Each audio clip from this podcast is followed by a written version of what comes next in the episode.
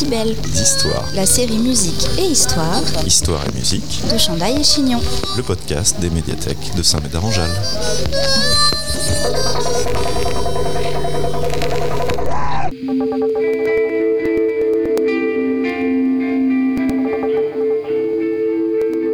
Au sommaire de ce numéro de Décibels Histoire, une route pavée d'or, une chanson derrière un arc-en-ciel, une cité d'émeraude, un magicien imposteur, une jeune étoile de Hollywood et un conte pour enfants. Ou peut-être pas.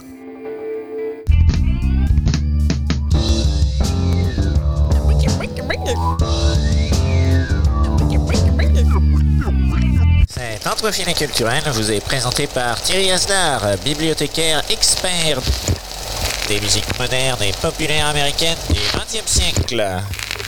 Le magicien d'Oz, The Wonderful Wizard of Oz, est un roman pour enfants écrit par l'américain Lyman Frank Baum et publié en 1900. Il est traduit en français en 1931. Le livre est un classique de la littérature jeunesse. Il est adapté au cinéma dès 1939 dans un film musical de Victor Fleming avec Judy Garland dans le rôle principal. Les chansons du film comme Follow the Yellow Brick Road ou We're Off to See the Wizard, mais surtout Over the Rainbow, sont aujourd'hui des classiques. En 2007, Le Magicien d'Oz est élu dixième meilleur film américain de tous les temps par l'American Film Institute. En 2009, Le Magicien d'Oz est considéré comme le film qui a été le plus vu dans le monde d'après la bibliothèque du Congrès américain. Mais avons-nous vraiment compris l'histoire du Magicien d'Oz? Au-delà du conte merveilleux pour enfants, le magicien d'Oz est vu par certains économistes comme une parabole sur la situation politique et socio-économique des États-Unis à la fin du 19e siècle. En 1964, l'historien et professeur américain Henry Littlefield est le premier à défendre cette idée. Par la suite, sa théorie est reprise et soutenue avec quelques divergences d'interprétation par d'autres spécialistes comme les économistes américains Hugh Rockoff et Gregory Mankiw ou l'écrivain et journaliste italien Luca Galesi.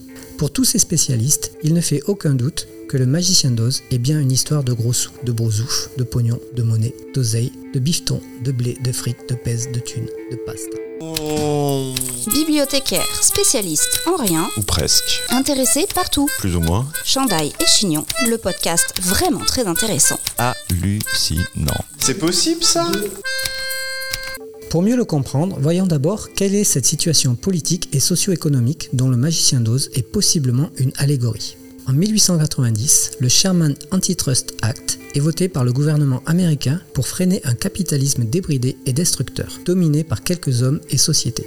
Ce développement économique galopant est caractérisé par une corruption généralisée qui favorise un creusement abyssal des inégalités sociales. Cette période de prospérité ravageuse est nommée Gilded Age, l'âge doré. Elle s'étend de la fin de la guerre de sécession, 1865, au début des années 1900.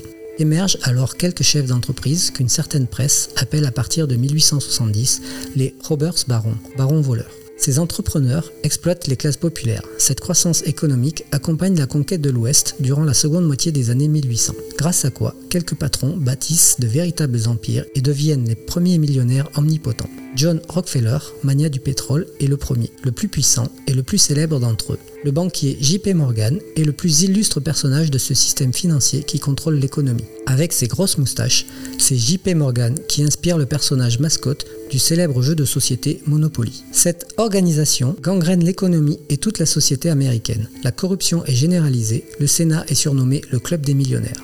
Politiquement, les lois favorisent ces agissements et permettent la mise en place d'un capitalisme débridé. À l'autre bout de la chaîne, les classes populaires, ouvrières et agricoles paient les pots cassés de ce système qui prospère sur leur dos. Dans ce contexte, la récession s'installe aux États-Unis. À partir de 1893, de nombreux Américains sont ruinés. Le taux de chômage atteint les 25% et les agriculteurs de l'Ouest s'endettent lourdement. Certains spécialistes pointent du doigt le système monétaire américain basé sur l'étalon or, puisque la création monétaire est liée au stock d'or disponible dans le pays. Pour toutes les victimes de cette crise, l'étalon or fait donc le jeu des financiers. La solution préconisée par certains économistes consiste à sortir de l'étalon or pour adopter le bimétallisme, en utilisant l'argent en plus de l'or. L'afflux de monnaie permettrait alors d'atténuer fortement les effets de la récession. Ce débat enflamme le pays et installe un conflit politique autour de ce système monétaire.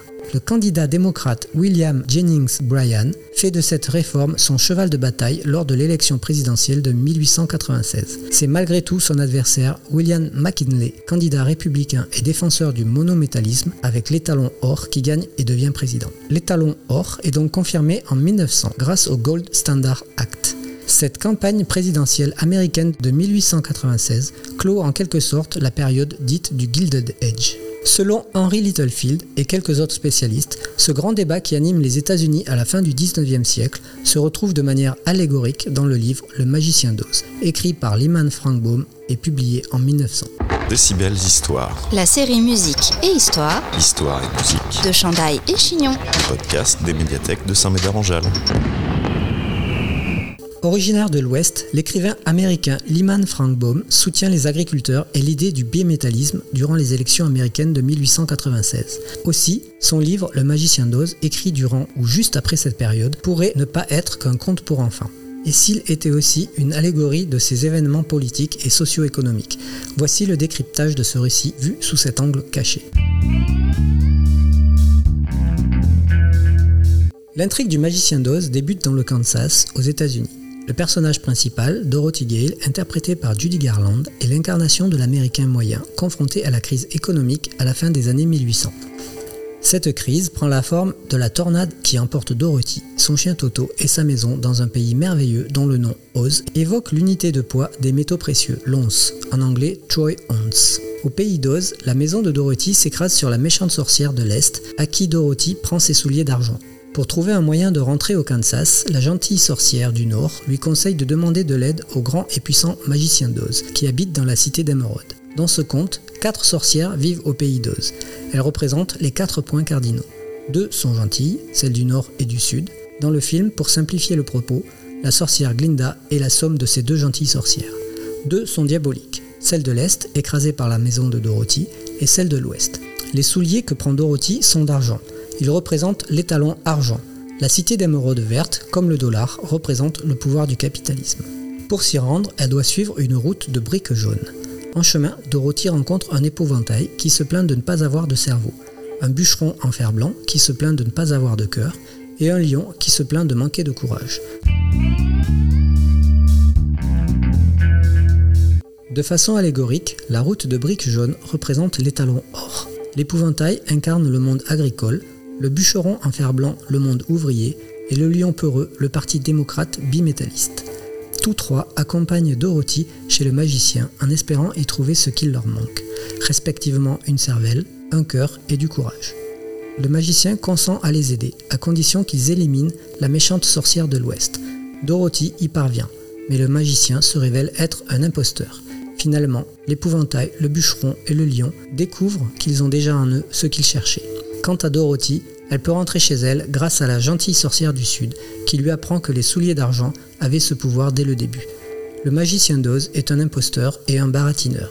Comme beaucoup d'hommes politiques de cette époque, marqués par la corruption, il représente le parti républicain monométalliste. Dorothy rentre chez elle en entrechoquant trois fois ses souliers d'argent.